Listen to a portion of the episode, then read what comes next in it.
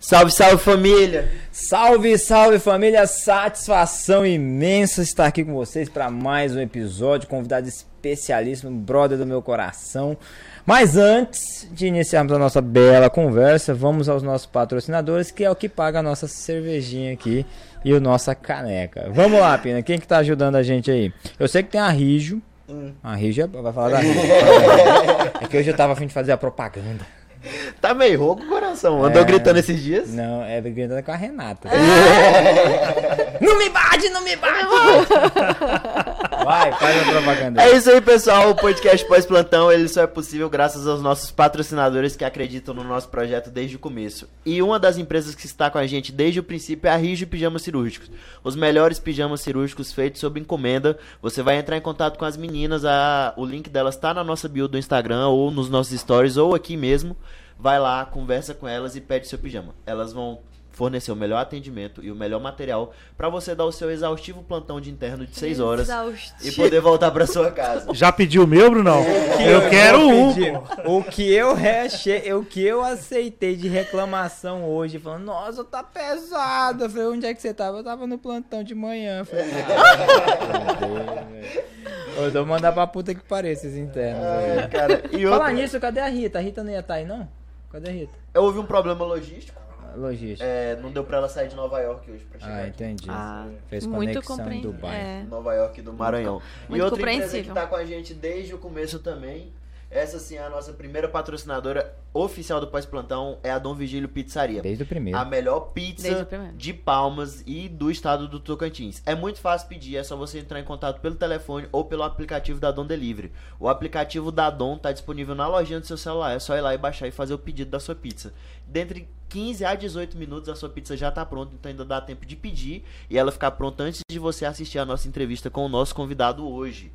Outra empresa que vem com a gente, que agora vai firmar parceria pro resto da vida do pós-plantão, é a Prev Medicina Diagnóstica. As melhores máquinas e os melhores profissionais trabalhando para entregar um resultado de ponta, de precisão, pro seu médico poder executar o melhor trabalho com você. Vai lá no pessoal da Prev, faz o seu exame lá e leva pro seu médico que você vai colaborar muito com o trabalho dele.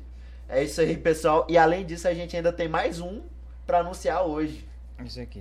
Esse aqui o senhor quer fazer anúncio? Não, vai você, pô. Você faz propaganda de todo mundo, o meu tu não vai Marqueteiro. fazer Menos propaganda. santo de casa não Ah, faz milagre. vai- não, velho, pelo amor de Deus, velho, de- demite o Pino. velho. Pelo Para amor os de meus Deus. conterrâneos, galera aí, 98, anos 2000 pra baixo, foi lançado agora, essa semana. Pra o baixo, livro- não. É, Aumenta aí. pra cima. Carta aos meninos de 20 anos. Mais Tá 20 aqui chega em você, né? Um verdadeiro manual. Não gostei.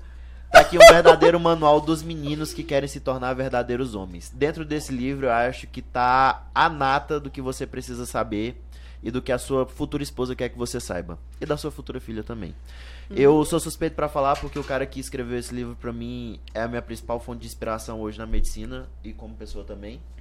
E leiam, não deixem de ler, não deixem de aprender muito com essa obra. O link tá disponível na Amazon e nas redes sociais do Dr. Bruna e da arroba a Renata Rossato. Ele falou isso porque ele quer manter o, o É, eu-. O Bela, emprego, traz um né? lencinho aqui pra titia. Então vamos lá. Gostei, meu filho. Você tá ficando bom na questão de marketing e propaganda. Ele Um treina a perde semana você toda, pô. Globo. Caramba. A Lúbia já te elogiou pra caramba. Uma música, satisfação imensa ter você aqui. Obrigado mais uma vez Mais uma aqui vez. na nossa mesa. Hoje vai ter pizza? Vai. Opa, aí já pro- pedi. Pede aí pro menino aí a pizza. Então vamos lá, pessoal. Sem mais delongas, vamos apresentar pra vocês o convidado de hoje. Uns caras, assim, dos que eu tenho maior admiração como pessoa desde a época da faculdade. Fez faculdade comigo, era meu veterano de algumas turmas aí, né? Era veterano, dava show no Bruno no É, futebol. Depois eu tenho que contar nela. muita coisa. Ah, porra. no tempo da faculdade sempre se mostrou um cara que seria um excelente profissional e o é. Hoje faz um monte de coisa e com uma característica muito importante. Tudo que ele faz é com excelência. Não falo isso porque ele tá aqui na minha frente, não, porque é realmente já o primeiro elogio que eu faço pra você. Você é um cara que faz as coisas sempre com muita excelência e por isso que a gente tem muito orgulho de ter você por perto. De, eu tenho muito orgulho de ter você como colega da faculdade. A gente sabe os percalços que a gente teve dentro da nossa faculdade. E isso mostra que, independente do lugar onde a gente vai ter a nossa graduação, a excelência de atendimento, a excelência de profissional vem de dentro da gente, não de dentro da faculdade. Por isso, nosso convidado de hoje é Doutor Estevam. Satisfação Rapaz, enorme. se você tá estava orgulhoso dele, imagina eu agora de você. Aqui é um trem. é- Aqui é um, um ninho de orgulho. A pessoa mais orgulhosa aqui é a Renata, né? Mas, ah, Brunão, eu eh, tenho um orgulho muito grande de ver você ocupando esses espaços e eh, conquistando seus objetivos. A gente tem uma amizade aí já de muito tempo, desde a época da faculdade.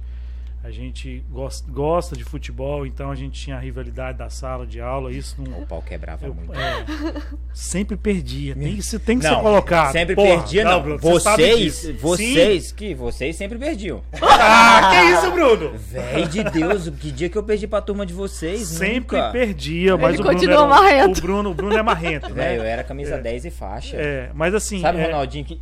Eu era assim, meu filho. ele se considerava assim, viu, gente? E- mas o Bruno era bom de futebol, mas Ah, é. a sala dele, é, não sei se hoje continua, né? A sala dele, meu Deus do céu. Gustavo tá desse tamanho. assim.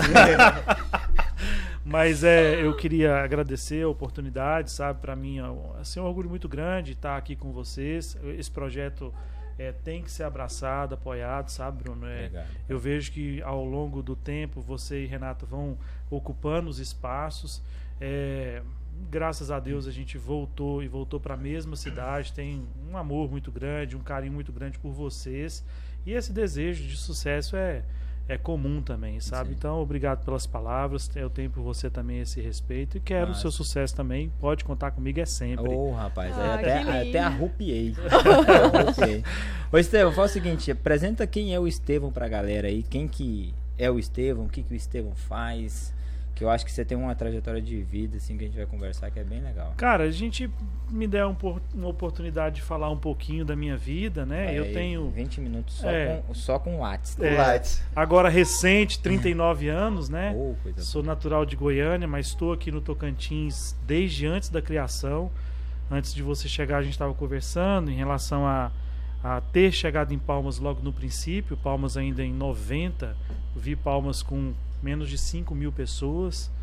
Poeira para todo lado e um sonho muito grande de vencer na vida. Tu já né? tinha, tava aqui? Já, eu vim para Palmas bem criança. Aham. Eu cheguei, eu sou, tenho 39 anos, né? Aham. E quando eu cheguei em Palmas, Palmas estava no crescer ainda, Já de muito sonho. 15 a menos que você, né? Não quero nem falar sobre isso. E assim, por aqui a gente estudou a vida inteira e foi talvez no colégio onde a gente começou a ter aquele gostar pelo envolvimento estudantil, de, de lutar por al- algum ideal de melhor e tudo mais. Tive a oportunidade de fazer faculdade em Gurupi, então Gurupi me, me demonstrou a oportunidade dentro do meu estado de também ter essa formação de ensino superior. Lá na faculdade você deve ter percebido tanto que a gente ocupou os espaços, né? Demais. Foi presidente do centro acadêmico e ali a gente, talvez esse respeito é sempre por fazer a coisa certa, né? Sim. E a gente tem um nome, eu prezo muito, talvez o meu maior patrimônio é o meu nome. E é nesse, nessa perspectiva que eu vim fazer o internato em Palmas. É, eu sou da primeira turma de interno, então quando você rodou comigo lá no SAMU, você sabe bem, eu sei quais são os gargalos. A gente passou aqui é, momentos de retirada do internato, retorno do internato. Então, quando a gente enxerga, quando eu particularmente enxergo o interno, eu vejo assim o que eu passei e eu tento fazer da minha forma o melhor, né? E isso talvez foi se tornando conhecido por ter rodado o internato nos hospitais e depois por receber os alunos de todas as faculdades no meio médico, né? E com esse perfil que você conhece, é, eu tive a oportunidade de chegar a representar os médicos tocantinenses hoje no Conselho Federal de Medicina. O Conselho Federal de Medicina, eu sou o médico mais jovem da história do Brasil, é um um aqui nato, não nato tocantinense, mas eu me considero tocantinense, mas formado no Tocantins também. É, é a maior entidade médica do mundo. Se a gente pega a Índia, se a gente pega os maiores países em termos de população, lá a gente tem várias instituições. E no Brasil a gente tem só uma que regulamenta, que é o Conselho Federal e os conselhos regionais. E a gente está lá representando o médico tocantinense com muito orgulho. E graças a Deus, no primeiro momento, eu A gente teve lá, o que, que a gente faz? Julga os colegas que de alguma forma fez coisa errada, ilícita e se cometeu alguma infração ética, mas também elabora resoluções que vai ali delinear o norte do que, que o profissional tem que fazer. No meu caso foi eu tive a oportunidade de escrever a resolução de UTI e que vai nortear o funcionamento de todas as UTIs brasileiras. Então, em 70 anos de atividade, isso não tinha sido feito. Em menos de seis meses de mandato, a gente já escreveu talvez parte da história. Eu tô até É sem isso. palavras. Não, eu, queria, eu tava Não, pensando assim, eu- a hora que você me falou assim, eu vou chamar o Estevão, né? Eu falei assim, não, vamos, coloca o Estevão na lista, e tu falou, não, vamos chamar agora. Aí eu falei, não, o Estevão vai, né? Meu amigo. Pô, se fosse, eu não lembrei que era isso tudo, eu tinha colocado uma roupa direito, né? Vim só com a camisa sério, do PPC. Cara, velho, eu tô com quase presidente do Brasil. Ah, fala sério, Bruno. Vamos dizer que o Brasil é médico, eu tô com o presidente, né? O cara com deputado, senador, sei lá o quê. Cara, mas imagina, agora sem punhetação, sem lavagem, nada, imagina o orgulho de verdade que eu tenho como acadêmico que fui da Unirg, sabe? Ver um cara que chegou ao, ao Conselho Federal de Medicina e não apenas está lá. O cara tá fazendo alguma coisa, e assim, alguma coisa boa. O cara escreveu o manual lá do Resolução. negócio, resolução da UTI, né? É, isso. Então, de uma faculdade onde a gente saiu, que foi considerada uma das 10 piores do país, o cara chegar a conselho, a conselheiro federal de medicina, pô, velho. Teve uma boa, assim, a gente serve, eu acho O que, que, que você a- acha, assim? A gente vê mais de atitude, assim, sabe, Bruno? Quando eu cheguei lá, tem uma especialidade, uma medicina nuclear. Nós temos um, pouco mais de mil médicos no Brasil que tem essa especialidade. Os caras estavam enfrentando o gargalo e a população sofre com isso. Presta atenção. Hoje a gente só tem grandes centros que fazem assistência em alguns exames, PET scan, por exemplo. Por quê? Porque o radioisótopo que é usado, ele tem tempo de meia-vida. Então eu posso ter a produção dele, mas eu não consigo ter esse exame no Tocantins. Não consigo ter no Ceará. E tem uma lei correndo no Congresso, 12 anos, de autoria de um senador. Aí vai um especialista da sociedade brasileira procurar. Hoje eu sou o coordenador dessa Câmara Técnica, que não é minha área de formação, sou generalista. E a gente tem a ambição, então, vamos atrás do senador. E com essa atitude de correr atrás, de envolver o ministério, a lei foi sancionada agora pelo Bolsonaro, flexibilizando e possibilitando que o serviço privado também pro- eh, produza. E assim hoje a gente tá- vai mudar esse marco, vai ver Palmas produzindo radioisótopo, vai ver Fortaleza produzindo e o brasileiro ser mais bem assistido. Então é só- são atitudes pequenas que você muda talvez a configuração de uma especialidade das pessoas procurando o exame, né, Bruno? Então, eu sou muito disso, de enxergar resultados, de buscar inovação, então, e eu não vejo isso talvez na, na grande maioria dos estudantes de medicina essa vontade, mas por querer buscar a formação, mas sem saber onde que eu quero chegar, o que que eu quero fazer, será que é importante participar? É importante sim, sabe, Bruno? A gente tem que estar envolvido nesse meio todo aí. E quais foram as principais demandas na época do senhor que te fizeram buscar um cargo de representatividade? Falando isso aqui tem que boa. mudar. Boa pergunta, hein, Bruno? menino, esse Não, ele- é um ele- sucesso. Ele- Ele, esse Sucesso! menino é sucesso, velho. Esse menino. Minha mulher de tá aqui, ela tava no lar. A gente, é, com esse perfil que o Bruno narrou, é, e com algumas outras características, é, em 2018 nós tivemos então a, a- a implantação de uma resolução que determinava a questão da telemedicina e a consulta médica sem a presença do médico. O médico, naquele momento, a sociedade médica era contra isso. E naquele momento, com a, a aprovação daquela resolução, é, expôs muito o Conselho Federal, especialmente porque foi aprovado por unanimidade sem ter discutido com a classe médica, né? Naquele momento, um grupo de médicos do Tocantins enxergou em mim talvez a possibilidade de concorrer. E a gente deu certo. Conseguiu a eleição. E o meu mote hoje é de dar um pouco mais de agilidade na informação. Né? Eu, vocês estão aqui num podcast, mas a gente tem um- uma, uma gama de informação que pode ser dada através do WhatsApp, do que está acontecendo em congresso, do que, que o CFM está fazendo, aproximar mais do médico. A gente agora, recentemente, aprovou lá a eleição do médico aí sem- era na questão da, da, da- Papel. do papel. Uhum. Agora vai ser a eleição vai ser eletrônica. virtual. É, Ah. Assim que a gente assumiu, a gente queria mais aproximação da classe médica. O Bruno, a Renata tá aí, todos os médicos brasileiros. Hoje, se você entra na prescrição médica no site do CFM, você tem a possibilidade de prescrever medicamentos, fazer laudos, atestados e com assinatura digital fornecida pelo conselho. Então é um avanço. A gente está elaborando, isso vai ser implantado ao longo de 22, a questão do prontuário médico, isso foi fornecido a todos os médicos. O conselho sempre foi visto com um ar assim, vamos cobrar, vamos punir pelo médico. Então está na hora da gente começar a devolver. E é nessa perspectiva que a gente chega, de querer mudar um pouco esse, esse perfil que o médico critica, que o médico tem para com os conselhos. Tipo, uma, uma um posicionamento distante, né? Como Sim, se, é. ao invés de abraçar, chutar, né? Sim, mais É uma ação distante, né? Eu acho que a gente tem que estar próximo do profissional. E existem diversas coisas que a gente pode fazer no envolvimento do dia a dia, né? Se a educação médica ela pode ser utilizada para poder fornecer aquele médico no interior um assunto que talvez ele não tenha tanto contato, mas a gente pode avançar muito mais do que isso, né?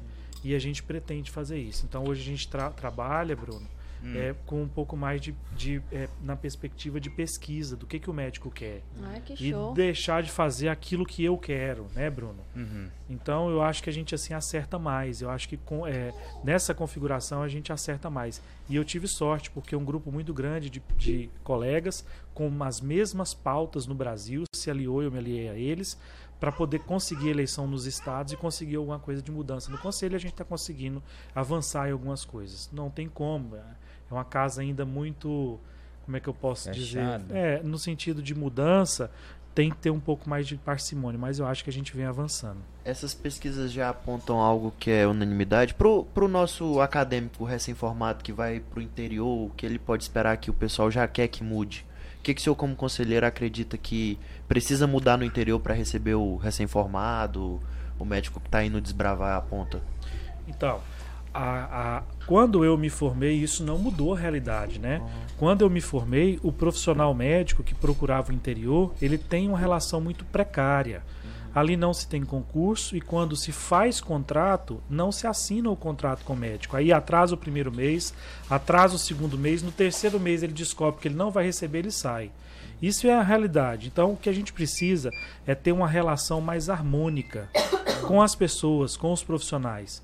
Hoje, nós é, está configurando a mudança do mais médico pelos médicos pelo Brasil, e essa é uma relação que talvez vai ter uma possibilidade do médico ter um contrato mais firme com a União, é, e ele vai ter a certeza que ele vai permanecer naquele local com a possibilidade de não ser demitido e de não tomar o calote.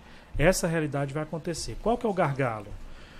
Quando eu me formei, o Bruno se formou, nós tínhamos ali algo em torno de 110 faculdades de medicina. Hoje a gente aproxima de 400 faculdades e eu tenho 10 anos de formado. Fiz esse ano, né, Brunão? É. Hoje nós formamos, na, quando, eu me, quando eu me formei, nós formávamos ali em torno de 12 mil médicos por ano. Hoje a gente forma 35 mil médicos por ano. Se a gente der como atividade profissional do médico 40 anos de vida, um estudo do professor Milton de Arruda Martins da USP determina que em 2050 o Brasil vai ter ali algo em torno de 1 milhão e 400 e 1 milhão e meio de médicos.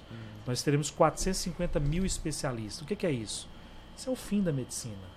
Hoje, só para vocês terem ideia, o fim profissional. Hoje nós temos 800 mil enfermeiros e 1 milhão e 300 técnicos de enfermagem. A gente é, já tem, já, nós já vivemos a primeira era do profissional médico de formar em Palmas e talvez já não ter a oportunidade de ter emprego em Palmas. Mas eu acho que para o médico bom sempre vai ter oportunidade. Para o médico que cumpre a- as obrigações. Mas é um futuro que a gente precisa trabalhar. Trabalhar no sentido de ter uma prova ao final da graduação para avaliar essa, essa, essa graduação Essa e a competência. competência dele. Ter um pouco mais de parcimônia na questão da revalidação de diploma, que hoje está Uhum. espancando a medicina de todos os, os modos e a gente vê países sérios não praticando isso. Então acho que a gente precisa aproximar mais do Congresso Nacional, que é quem edita essas leis. O senhor acha que, assim, num futuro talvez não tão distante, essa questão de, de avaliação, né, da, da instituição, a partir do momento que o, que a gente se forma, né? Como se fosse o exame da ordem. O senhor acha que isso é um futuro distante ou um futuro mais próximo? É um futuro que na minha época não se falava nos conselhos, porque não tinha essa necessidade. Hoje é uma fala que é muito comum entre os conselheiros federais. Uhum. Qual que é o problema de se colocar um projeto como esse no Congresso? Porque ele entra com uma escrita e termina o resultado dele talvez muito prejudicial.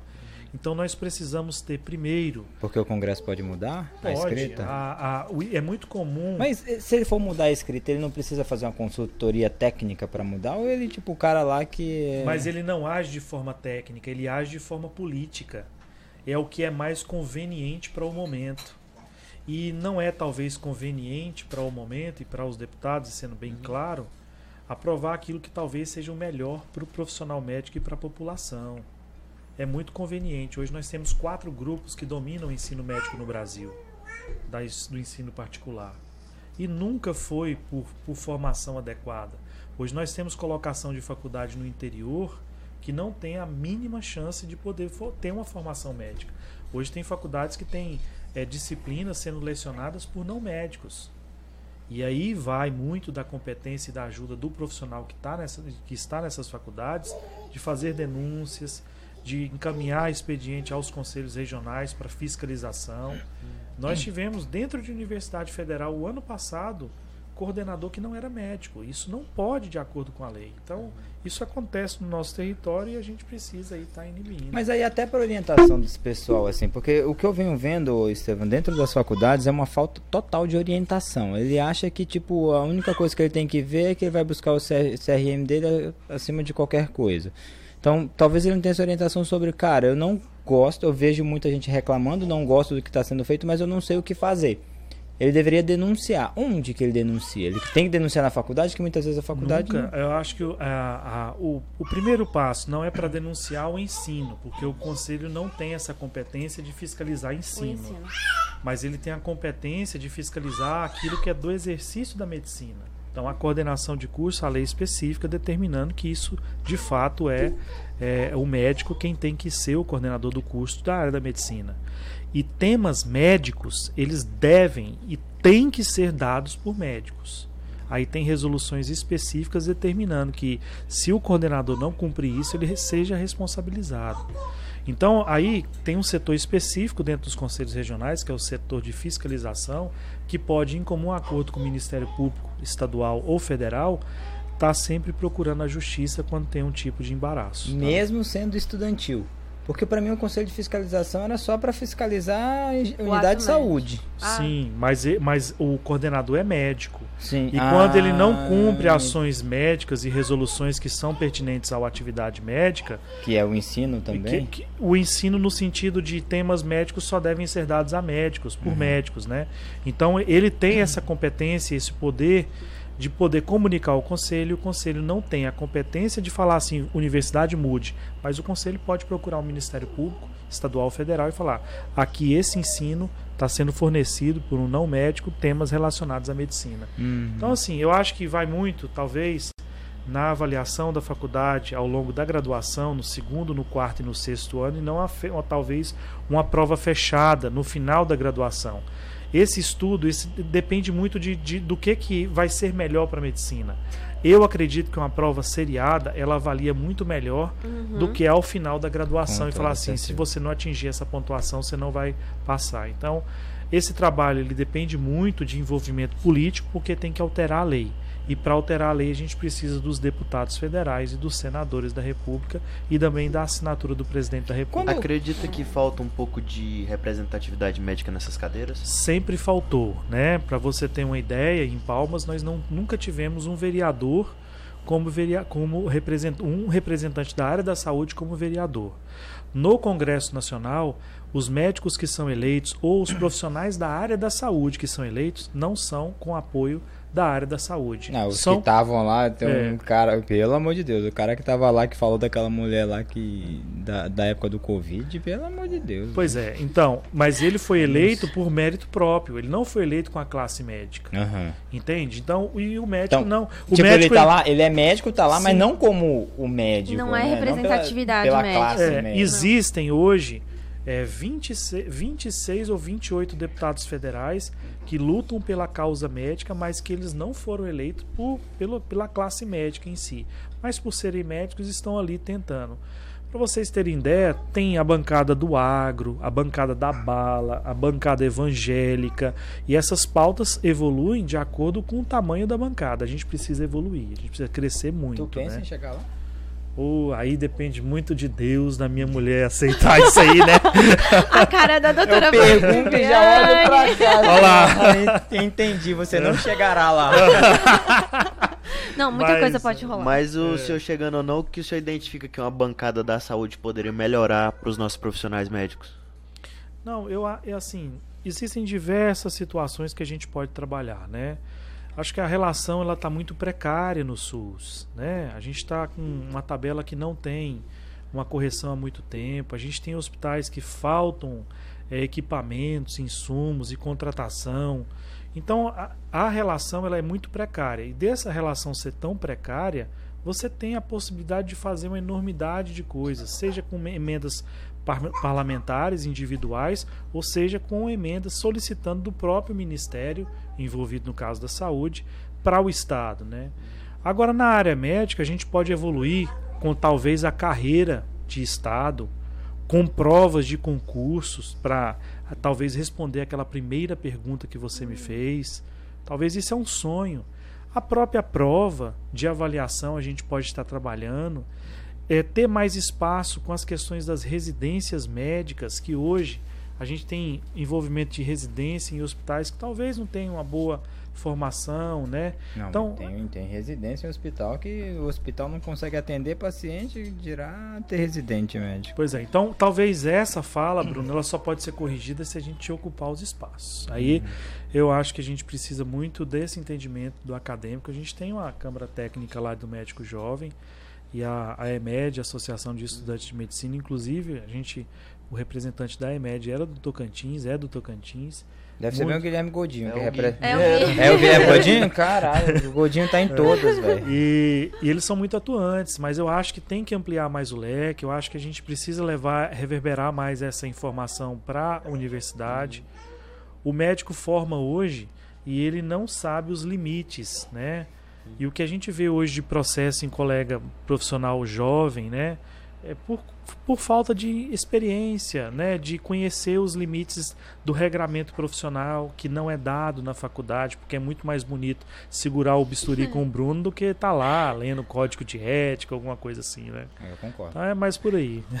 É, eu acho que é bem superficial mesmo. Eu até queria saber essa visão do senhor. Eu acho que deveria existir uma cadeira dentro do, do- da graduação da- que levantasse esse aspecto, né? Da ética eu médica. Eu acho que a graduação tá muito técnica. É, eu acho que a cara. bioética ela é uma disciplina que deveria é, ser não ser dada só no primeiro período.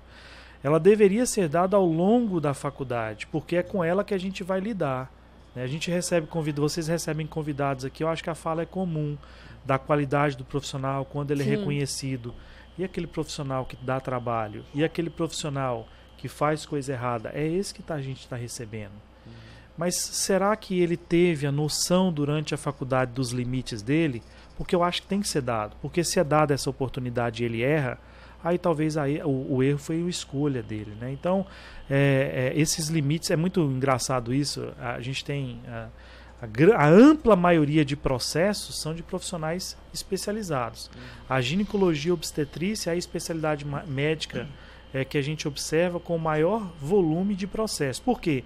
Porque tem mais especialistas, porque atendem mais ao longo do tempo e tem mais contato com as pessoas e é uma relação muito tênue. Se você não for competente o suficiente, dos mínimos detalhes, o problema sofre para você. Então, eu acho que é, a gente precisa falar mais disso na graduação, Brunão. Eu também acho. Eu concordo plenamente. E mesmo porque o primeiro semestre é uma coisa tão.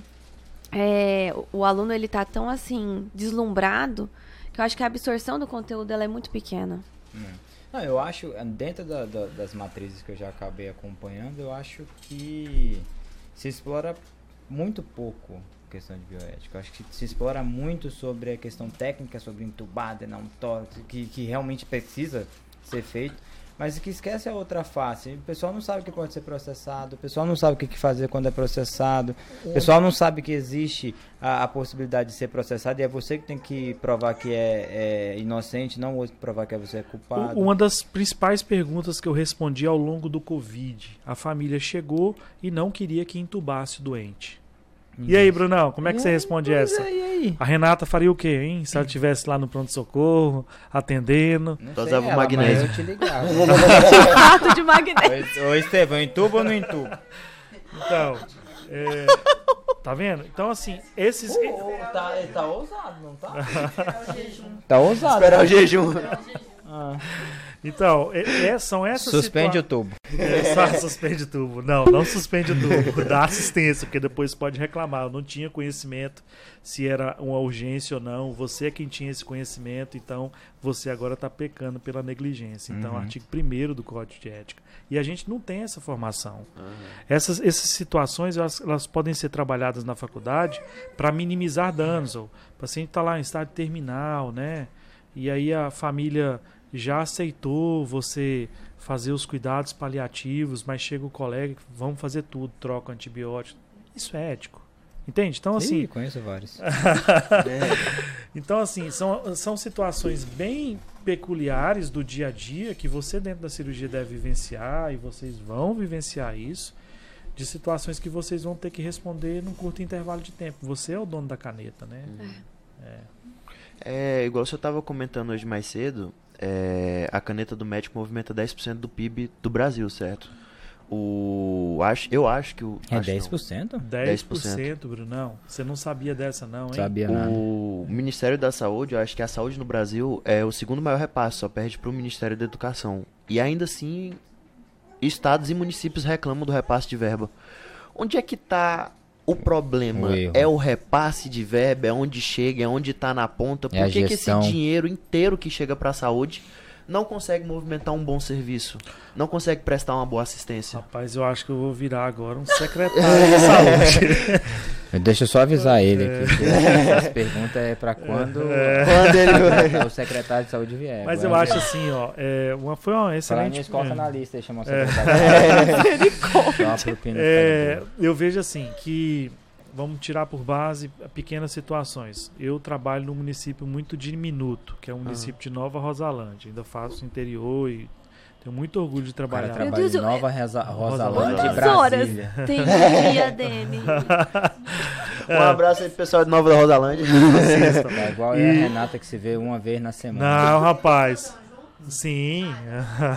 não.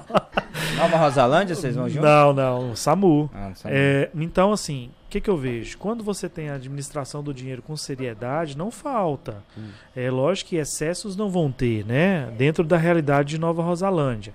Mas se você tem uma política definida, bem determinada, onde que você quer chegar, você consegue fazer muita coisa pelo que você falou. O dinheiro, ele vem do- do- da União, do Estado e do município. Então, é, a figura disso é a figura tripartite. Hoje, 94% da população do Tocantins depende do SUS. Ou seja, se o cara do SUS, que é o gestor, errar, a população vai sofrer. Vocês estão vendo o HGP cheio de gente? Vocês estão vendo a retenção e falta de, talvez, insumos, de equipamentos no HGP? Por que isso será? Será por quê? Porque quando a gente anda, talvez, um quilômetro, a gente está diante de um hospital de origem suplementar, um serviço privado e as coisas funcionam. O que que muda de um quilômetro de distância para o outro? Para a mim é gestão. E aí na coisa pública a gente vê que as coisas funcionam com mais lentidão, sabe? Então respondendo a sua pergunta, eu acho que tem que ter mais fiscalização do dinheiro que vem. Não dá para o ministério mandar a rodo o dinheiro e não fiscalizar através de todos os órgãos de controle com muita responsabilidade, porque dinheiro é muito dinheiro, Bruno. A gente movimenta a economia, movimenta sim. Eu havia te falado, 10% da economia do Brasil, ela movimenta através da caneta do médico, que vai desde a caneta que a gente usa a tudo que a gente movimenta em termos de construção, de insumos, de pessoal. Isso quando gera um bolo total de ensino médico, né, de equipamentos para as faculdades, isso é um dinheiro muito grande. Então o médico precisa ser respeitado, precisa ser valorizado e precisa ocupar os ambientes que a gente está cada vez mais deixando. Eu havia comentado mais cedo que quando a gente não tem pessoas qualificadas para identificar os gargalos e são pessoas políticas colocadas e não pessoas técnicas, os erros vão acontecendo. E aí vocês vão vendo no olho de vocês, no dia a dia, o que está acontecendo nos ambientes públicos por onde vocês rodam. Né? Então vocês, como estudantes, talvez tenham a possibilidade de ver um hospital privado funcionando e um hospital público no Brasil não funcionando. Então Mas- é ruim isso, né? Eu fico pensando assim, você fala sobre ah, ter uma pessoa técnica para fazer isso, mas hoje eu acho que o grande problema é a política, porque se você coloca uma pessoa técnica por trás para dar assistência, quem vai definir se, se, se assina a demanda ou não é alguém que não é técnico e que é embasado num modelo estrutural político apenas, onde o benefício é para ele. Não é Sim. para a população. Ele Sim. julga ser para a população, mas se tá bom para ele, tá, tá bom. Então, e como é que faz isso? Não Aí, é- aí agora você entrou no, no ponto onde a gente estava conversando aqui um pouco mais cedo. Talvez a gente colocar pessoas na formação da área da saúde para ocupar esses ambientes políticos Mas sejam. você acha que resolveria Eu acho que sim, com boa A- a intenção. política- A política, já não é tão, tão corrupta a ponto de fazer benefício próprio, seja um médico Sim, técnico. sim. Assim, eu acho legal colocar alguém técnico lá, é legal. Você, por exemplo, vai, vou dar um exemplo. Vai você que é um cara de índole. Eu acho que a política ia te engolir. Entendeu? Eu acho que a política acaba te engolindo, como eu vejo várias pessoas que têm índole, ao meu ver, parecem ser boas, mas que quando chega no negócio e vai tentar mudar, é engolido por um sistema que é engessado no sentido de beneficiar quem está ali dentro. Pois é, isso talvez é, é a, a configuração de que as pessoas não querem participar. Sim. A gente tem que acreditar, Bruno. Eu sou muito idealista e tudo que a gente fez sempre foi com muita vontade.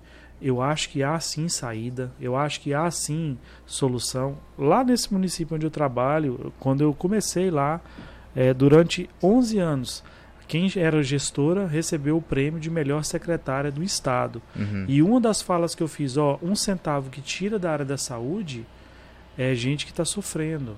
Então hoje eu vejo lá um município que tem unidades novas, ambulâncias, equipe funcionando.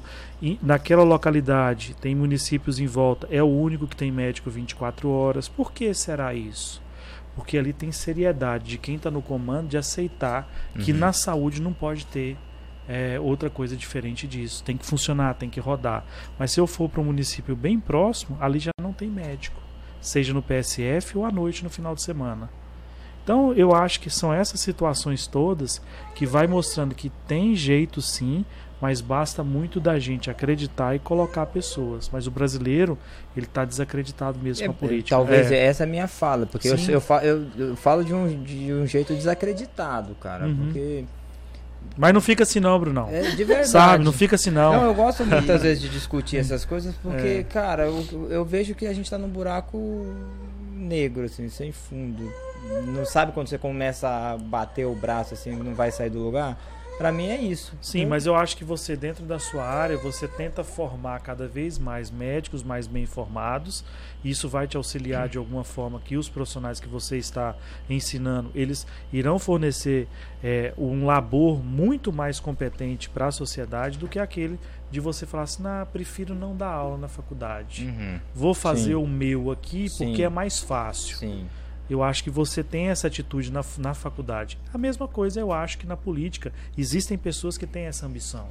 E a gente não pode desacreditar sempre. Não, pessoas. não vai dar certo. Sim. Assim, eu já não acredito mais. Eu acredito que tem sim possibilidade. As- existem pessoas de ideais, né? Então é só achar essas pessoas no, no Brasil aí, mundo afora. Alô, É. se você quer votar no Estevão, vote. Dá, dá pra acreditar no hospital universitário aqui no Tocantins? Opa, é. Hospital universitário. Não, velho, para com essas perguntas. Fala assim, doutor Mas Estevão, é que a necessidade pode... do momento, eu, vou, eu vou confiscar É. seu celular. Eu tô numa sala de aula, eu vou confiscar essa porra desse celular aí. É, o cara chega aqui, dá pra confiar no não sei o que, não sei o que? Não, fala assim, doutor Estevão, o que, que você acha do hospital universitário? Vou ensinar você a fazer pergunta. tá. O projeto político pedagógico da Universidade Federal do Tocantins foi o único que foi apresentado quando foi criada a faculdade lá no Conselho Regional de Medicina. E eu tive a chance Regional de oportun- Federal? o regional. Regional. Foi apresentado aqui pelo Dr. Neilton. É. E na configuração da construção do, do curso tinha o hospital universitário. 150 milhões de reais. A universidade tem esse dinheiro? Não, precisa de emendas parlamentares. Já chegou um determinado momento que senadores e deputados colocaram algo em torno de 70 milhões, o Estado não quis complementar, porque não tinha essa, essa condição de dinheiro, essa quantidade de dinheiro. Então volta muito vontade política. Para a faculdade seria muito bom. Hoje, por exemplo, o Hospital das Clínicas de Goiânia, mais de 18 andares, funciona e é uma realidade que talvez para o Tocantins fosse desafogar muito. Mas isso é conjuntura política. A universidade não dá conta e a faculdade não vai dar conta de abrir um hospital com essa monta. Precisa de ajuda de muita gente para poder ajudar. E o município, um hospital municipal? Não acho que está na hora? Sim, o município está na hora. A gente começou falando, é, Palmas foi criado depois da Constituinte de 88. Muitos municípios brasileiros têm hospital municipal. A gente pode ir para Araguaína, isso acontece. É, então é a realidade nossa, porque Araguaína é anterior a tudo isso. Mas hoje, quando se cria o SUS, determina o que é a política do município, o que é a política do Estado, o que que é a política da União. O município não pode se limitar a querer fazer só o programa de saúde da família e a assistência intermediária, unidade de pronto atendimento e SAMU. O município ele tem que entender, inclusive por ser capital, que existem hospitais regionais aqui que as pessoas que estão dentro do HGP pertencem a Palmas, mas que podem é, ser melhor atendidos se tivesse uma oportunidade em um outro local e desafogar um pouco a HGP. Por exemplo, paciente com pneumonia, vamos ser claro, faz dois, três dias de antibiótico na veia, escalona e manda para casa, resolveu. É, ortopedia, ali nós temos quase 200 doentes internados dentro de um hospital aqui em Palmas, que a gente poderia, em situações simples, resolver no hospital municipal e desafogar um pouco a HGP. Eu acho que dessa forma a gente conseguiria prestar melhor assistência. E por que, que não faz isso? Porque eu acho que falta vontade, que na época da eleição foi apresentado isso como programa de governo. Isso é uma fala que entra nos ouvidos do palmense e agrada, mas que na hora que o gestor assume, Pra ele sair não, do papel, não sai. não sai do papel. Né?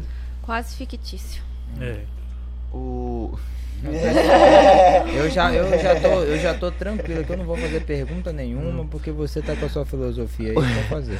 O Tocantins hoje a gente percebe que ele drena pacientes de vários estados. Então, por exemplo, quem tá no sul do Pará ou no sul do Maranhão muitas vezes prefere vir pra cá do que enfrentar o dobro de tempo pra chegar em outros Com locais. fresa, recebia muito paciente com fresa. Gente de Confresa aqui no Mato Grosso, Mato né? Grosso. Pessoal do oeste da Bahia muitas vezes vem pra cá, até muitas vezes do norte de Goiás também. É, como que se dá essa questão orçamentária pra prever esse pessoal que vem de fora?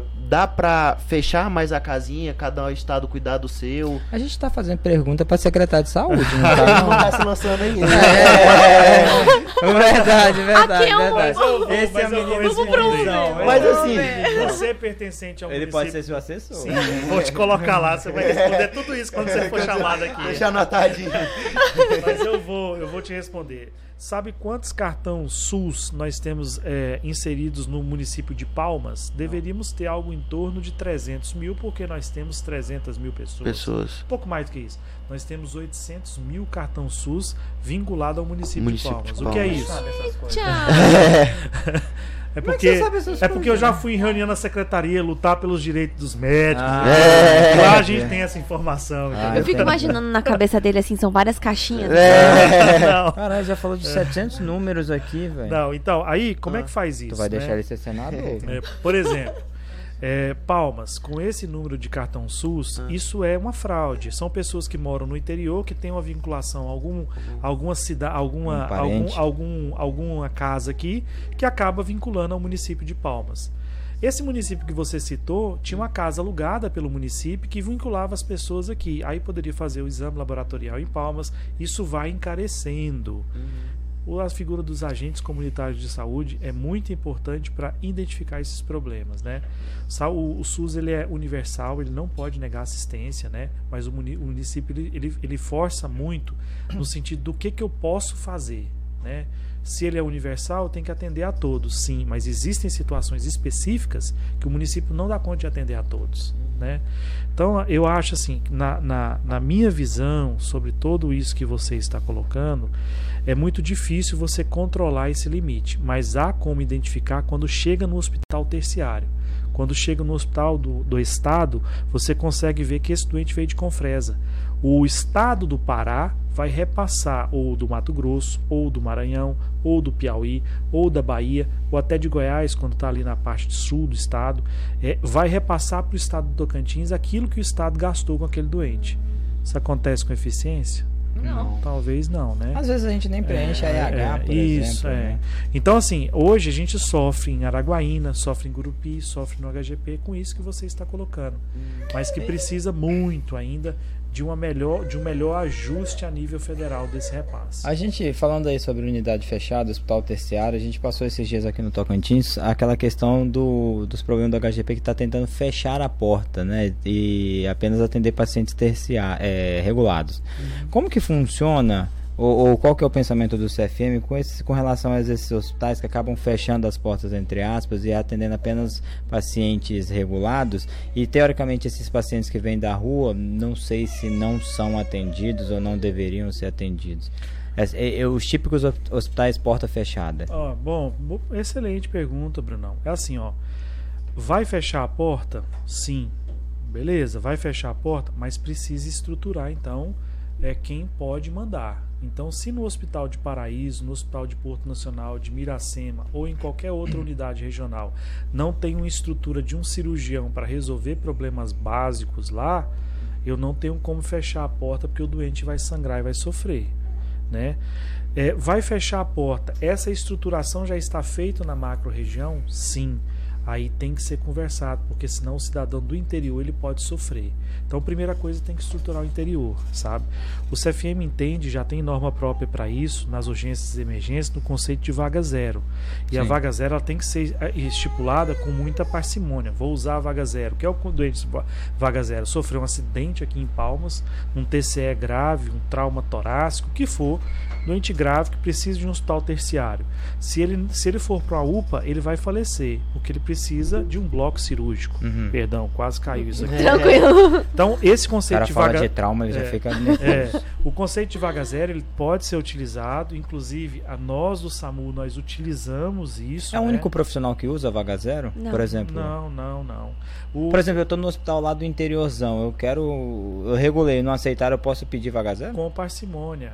Aí o cara que ele está lá do pronto-socorro do HGP, a central de regulação do hospital regional onde você está, tem que comunicar para as centrais aonde depende que não tem possibilidade de receber o doente, porque não dá para você na hora que aparecer o problema no interior, quando regular, descobrir que não tem a vaga. Você tem que estar sendo informado de tudo isso. Por isso que eu falo, essa estruturação está sendo feita no interior ou ela está estanque, localizada dentro do HGP? Muito provavelmente isso está sendo feito no interior também.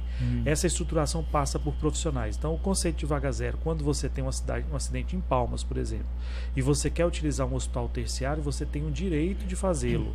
E o profissional tem o dever de receber, porque o doente não pode morrer.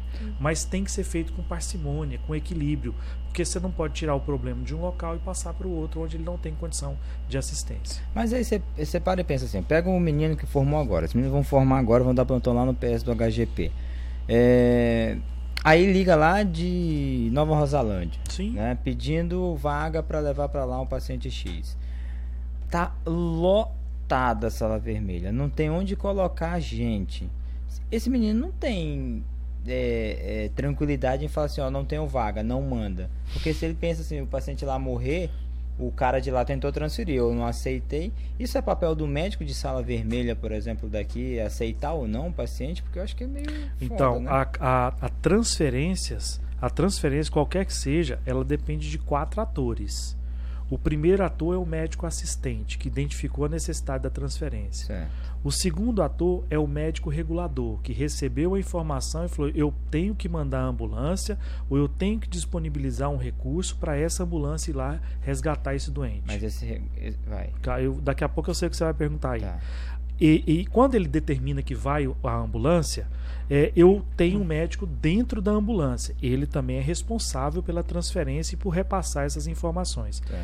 E o médico que está recebendo. Então, esses quatro atores, eles são responsáveis por igual. E não pode assim, acabou de sair do meu hospital aqui no interior, agora não é responsabilidade minha. Não, é sua também solidária até o final. Se o médico regulador aceitou transferir um doente instável, onde tinha coisa para fazer, o médico aceitou transferir onde tinha coisa para fazer, e o médico quis transferir sem fazer o que tinha que fazer, não é o que vai receber o responsável por tudo.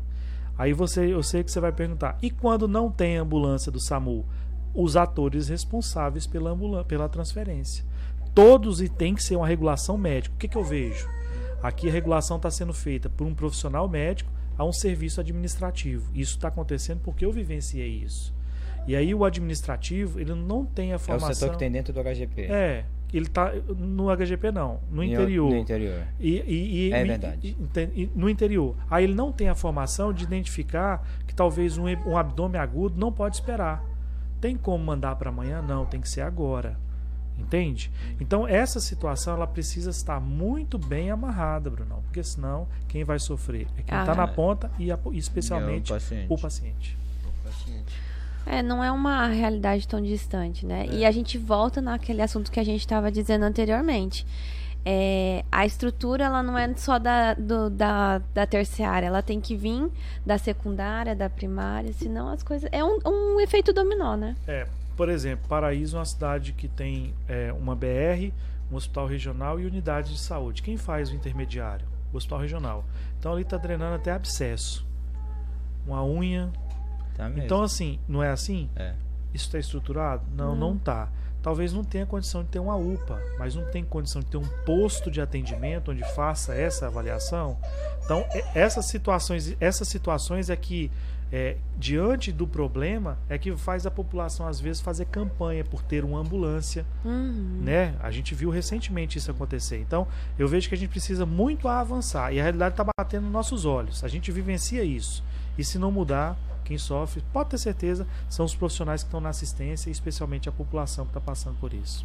Questão estrutural que o senhor estava falando. É, se o CFM já está investindo tanto em é, protocolos digitais, digitalização do médico, não valeria a pena também brigar pela unificação dos sistemas, porque eu acho meio complexo. Você está no município é um sistema, você vai para o estado é outro, a âmbito federal já é outro sistema que você tem que entrar. Não, mas regula aí, pelo CISREG, mas, volta mas, não sei para onde. Sim, ótimo, muito boa. Mas eu falo, primeiro, a regulação já está, o, o sistema já está sendo implantado no Brasil inteiro, é o ESUS, uhum. funciona no PSF nas unidades de pronto atendimento e no SAMU é o mesmo sistema hum. e com o tempo isso vai se vincular. A gente vai saber que o Bruno tem o cartão SUS e ele, onde é que ele mora, com quem né, todas as informações dele o mais rápido possível. Isso está acontecendo. Agora, a questão da regulação é administrativa, é pessoal. O CISDEG já existe. Hum. É difícil de preencher. Hoje você tem que preencher a manual, escanear, mandar no e-mail quem está no interior, né? É. E quem está na, na, capital ou no centro maior tem que colocar a informação em um outro sistema. Então, é, isso é burocracia que a gente vai separando para o médico do interior que tem que atender, tem que preencher tem que regular e ainda tem que cuidar, às vezes, de alguma instabilidade que surge. Uhum. É porque o abdômen é. agudo tá esperando essa papelada toda, né? Tá, exatamente. é isso. Esse... Aí chega para mim tudo estourado. É. é. Mas eu, assim, eu acho que a gente tem um futuro que a gente está avançando. Quem viu o início do Tocantins e está vendo agora a como a gente já está implantando a, os serviços de saúde, acho que a gente tem muito para crescer, mas já melhorou e muito, sabe? Eu acho que cabe a nós, vocês que estão chegando daqui uns dias, ao Bruno que está aí com garra, fazer um serviço bem feito. Eu acho que a gente precisa, aonde está, fazer o melhor, né? É, é, cansativo fazer serviço público porque às vezes você esbarra na falta, né? De profissional e de insumo e de tudo, né? Mas a gente faz com a medicina com o que tem, né, Bruno? A gente é. aprendeu na... baseada no que tem. No que tem, né? a medicina é baseada no que tem. Ixi, fez muito isso. É, é foda, cara. É, é uma situação muito muito tênue assim sobre o, o que fazer, como fazer, por que fazer e o tudo que tem que fazer. É. Eu acho que eu, eu me vi muito no como o, o você falou quando eu trabalhava no interior, que era justamente isso. Eu tinha que atender o paciente que estava querendo renovar a receita, eu tinha um paciente que estava grave no- na sala vermelha, eu tinha um abdômen agudo perfurativo que eu tinha que transferir, eu tinha que fazer regulação, então eu tinha que fazer um monte de coisa, que aí você acaba meio que, e aí, como faz? Que Quantos de mim preci- precisariam ter? Sim. Ainda recebendo pouco. É, e às vezes, assim, é, o, o médico ele tem os problemas pessoais, né? Ele tem as dificuldades do momento que ele está passando e, além disso, as dificuldades que ele está ali no dia a dia do serviço dele, né? Deixa eu te É. fazer uma pergunta. A gente tem, tem piso salarial?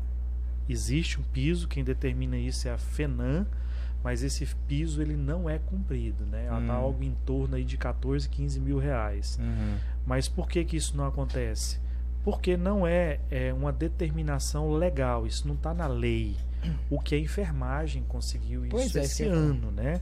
Então Uhum. a, a enfermagem, os enfermeiros e os técnicos de enfermagem, até parabenizo. Ontem foi o dia do enfermeiro, né? Uhum.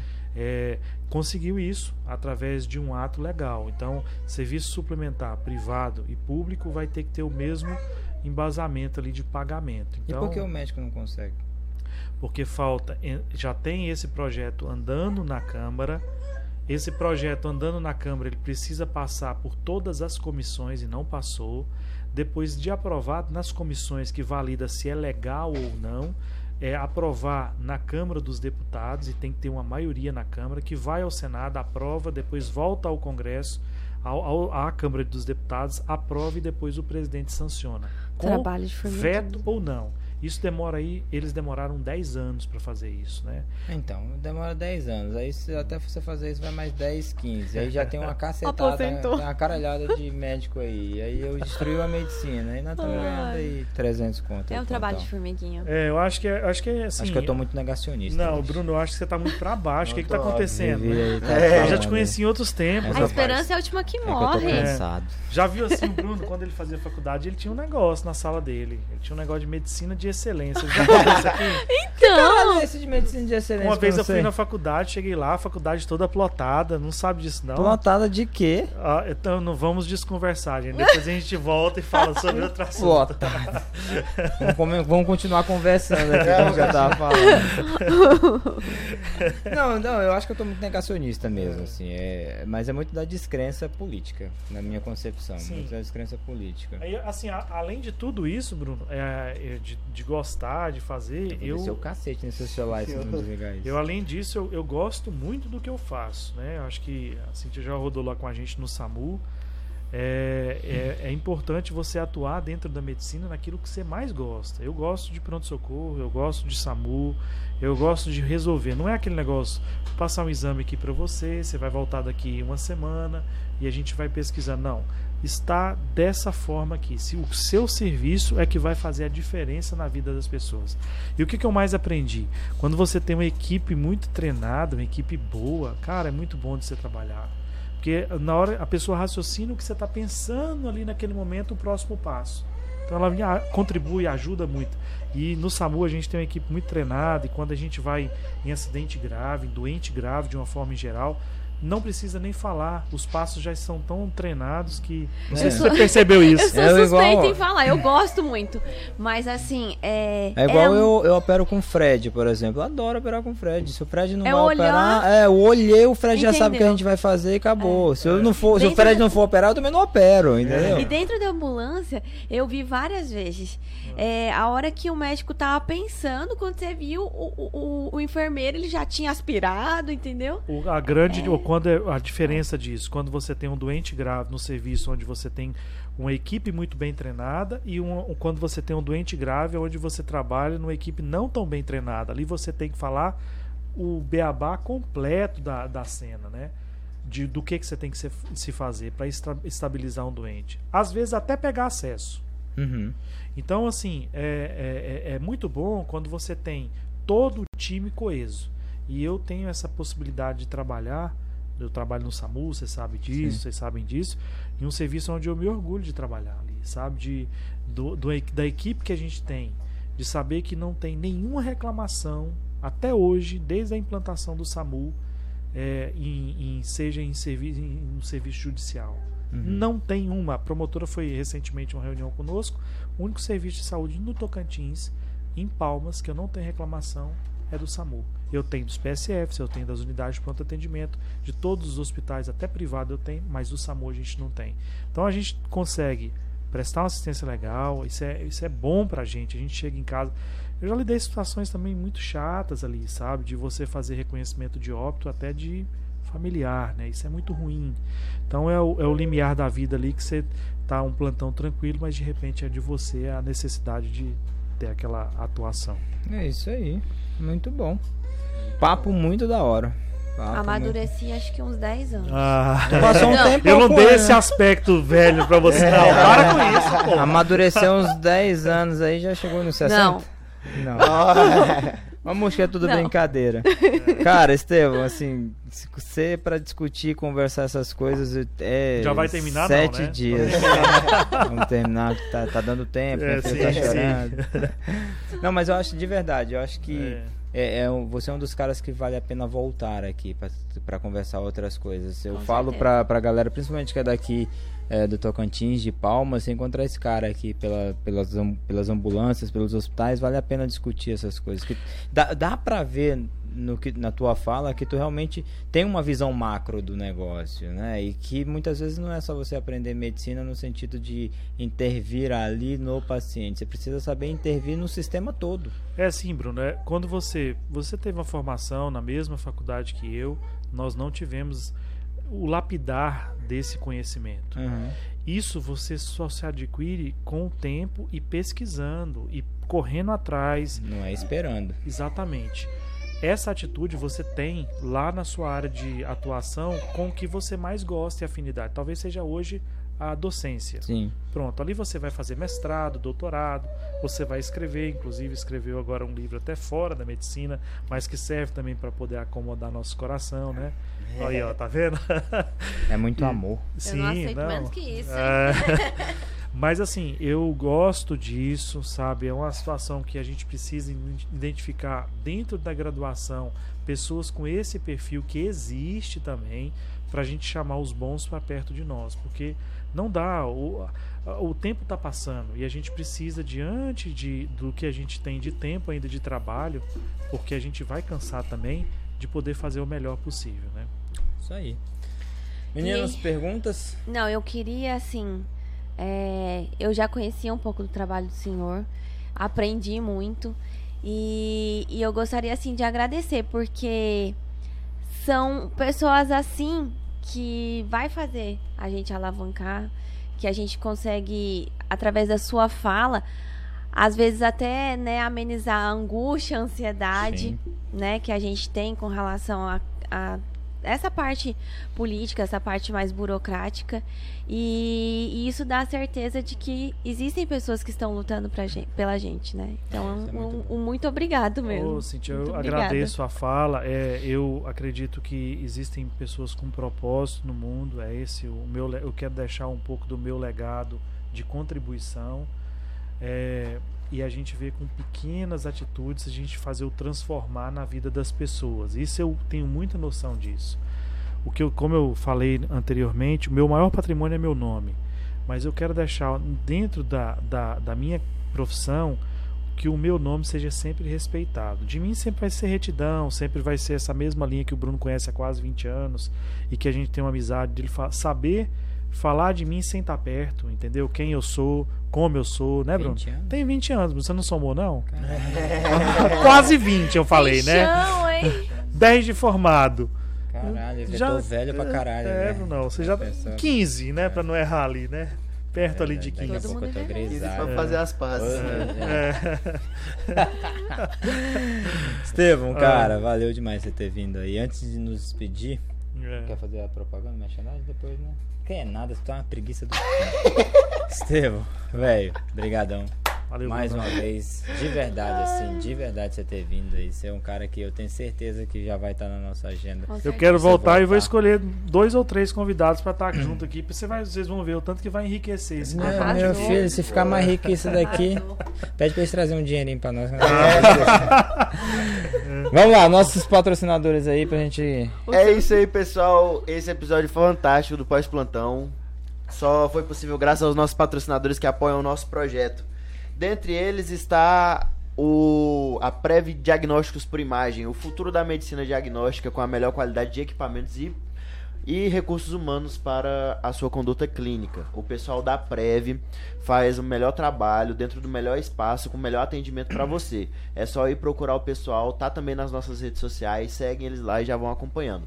Outro patrocinador que tá com a gente aí também, esse desde o começo, é o pessoal da Rio de Pijamas Cirúrgicos. Se você vai dar o seu plantão aqui no HGP ou no interior, em qualquer lugar do Brasil, Nova é Rosalândia. só ligar pras meninas, Se for pra Rosalândia, eu tô lá, viu?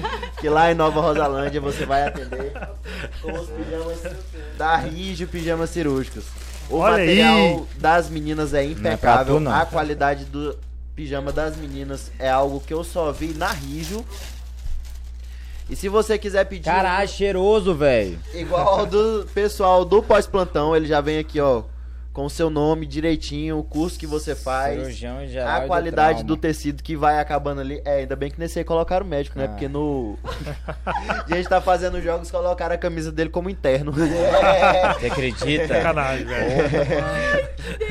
Sacanagem, hein? A gente deu essa moral aí pro nosso vovô garoto. Isso aí. Tô andando no meio dos negócios, tem até. Tô andando no meio do negócio lá com o nome Bruno Oliveira, interno. interno. Pra lembrar que você já foi interno. também, né? Ah, só pra lembrar. E se você quiser vestir a Rijo, é só entrar em contato com as meninas. Elas vão te atender super bem lá no WhatsApp delas ou no Instagram. Faz aí o seu pedido, você não vai se arrepender. Aqui todo mundo veste e usa Rijo Pijamas Cirúrgicos.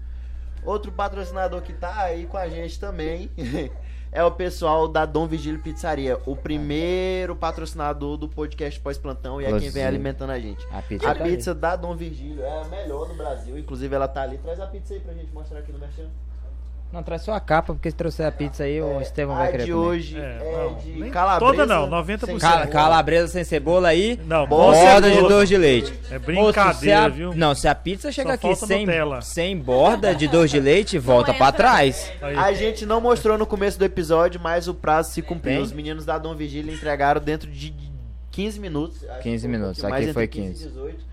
E já trouxe a pizza, a gente já vai comer, comer agora Você acredita que é gravação. 15 ou 18 minutos que os caras 15 entregam, velho? Cara, eu- a gente fez o teste esses dias e é muito bom mesmo. É, Porra, muito bom. pra caralho, velho. É só ligar no telefone da empresa ou acessar o aplicativo da Dom Delivery lá na lojinha do seu celular. Vai lá, sendo ele Android ou Apple, entra na lojinha, baixa o aplicativo e já pede a sua pizza com borda doce. Doce de leite. Doce Daqui uns dias, segundo o Jeremias, borda de whey protein. Borda de whey protein. Jeremias tá só trombolona lá. Lá trevolando. Valeu, galera. Valeu, é isso turma. aí. Esse é o nosso, esse foi o nosso episódio com o Dr. Estevam, um cara sensacional. Espero que vocês tenham curtido e próximo, quem vai ser o próximo? Já temos não? Já temos. Surpresa Segredo, segredo pro próximo. Valeu, galera. Até mais. Beijão.